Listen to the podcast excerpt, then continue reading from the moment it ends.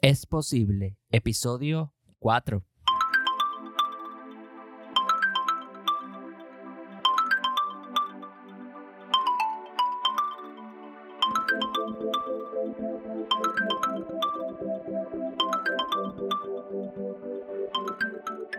Saludos leones y leonas y bienvenidos a este cuarto episodio de Es Posible. Yo soy Raúl Vázquez y estoy súper contento de poder compartir contigo información valiosa que te apoya a emprender y lograr tus sueños y metas. En este episodio hablaremos de la diferencia entre marca, mercadeo e identidad de marca. Todo eso ahora, próximamente en este episodio de Es Posible.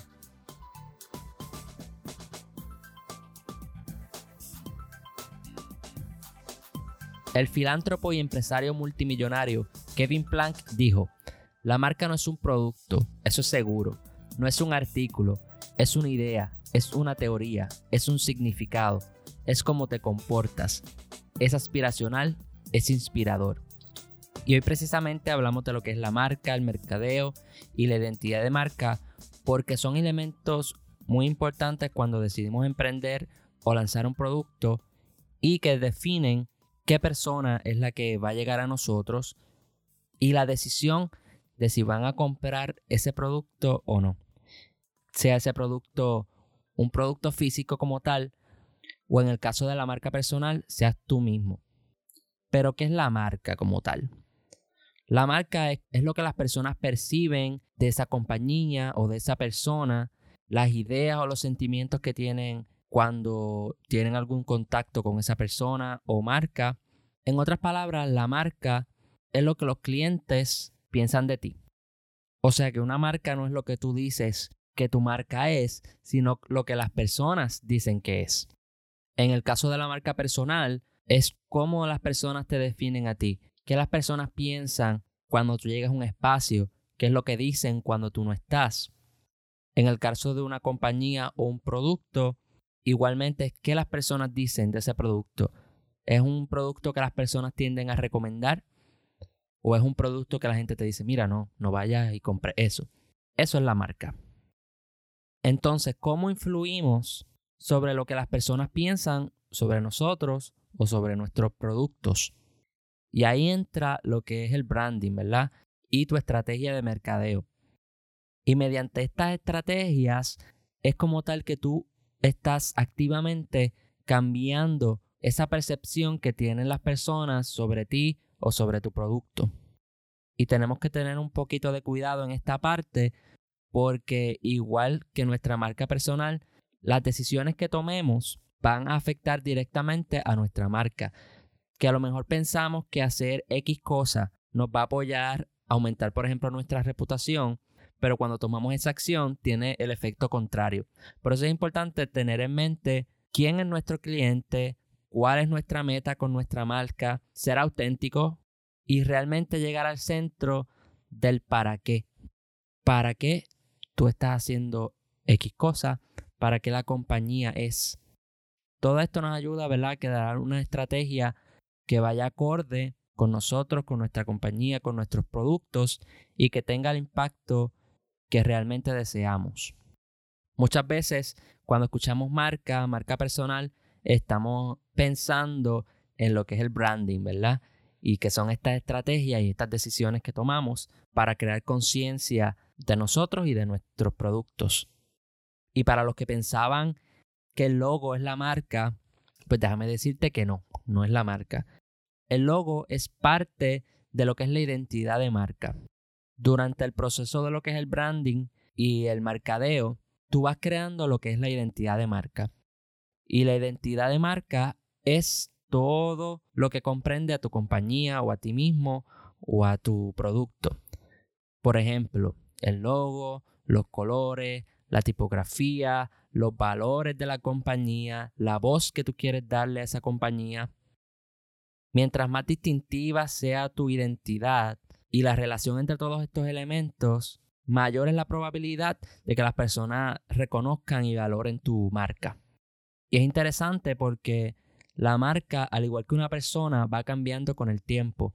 Por ejemplo, hay compañías que son bastante viejas y tú puedes ver la evolución de sus logos. Y es porque su identidad de marca ha ido cambiando con el tiempo o evolucionando y creciendo así como una persona. Y es que tu identidad de marca va a ir creciendo y transformándose de acuerdo a tu cliente ideal.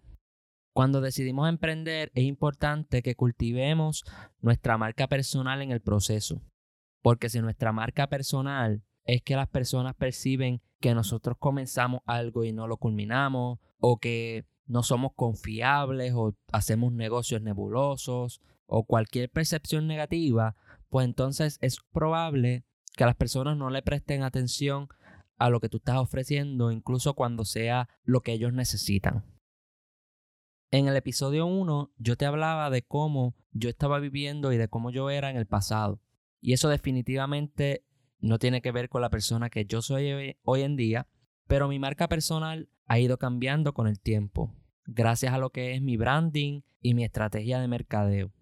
Porque como yo pretendo que una persona crea de la noche a la mañana que ahora soy esto, si ayer era esto.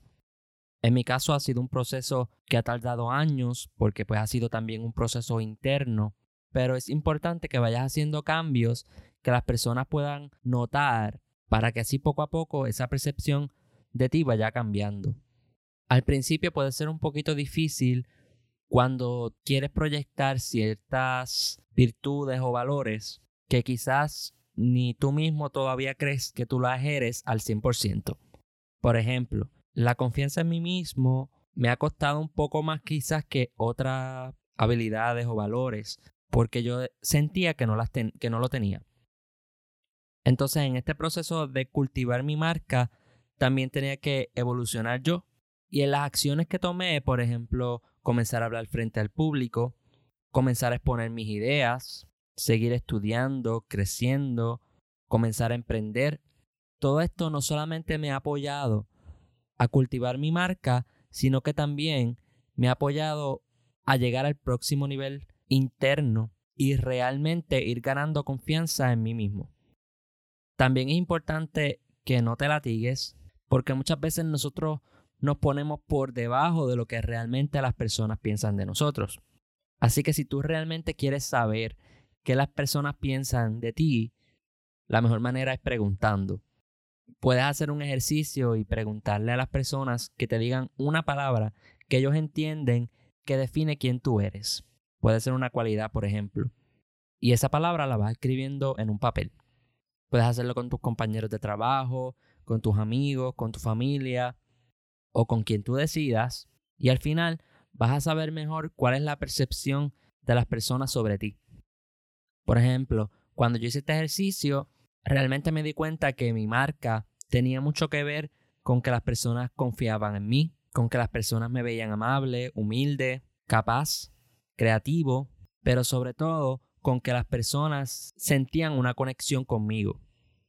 Al darme cuenta de todo esto pude mejorar mi estrategia de mercadeo. Así que luego de que hagas esta recolección, ¿verdad? De lo que las personas piensan de ti, siéntate a reflexionar y ve qué puedes explotar de cierta manera, ¿verdad? A tu favor y cómo quizás puedes mejorar esas áreas que tú entiendes que no son las mejores de ti.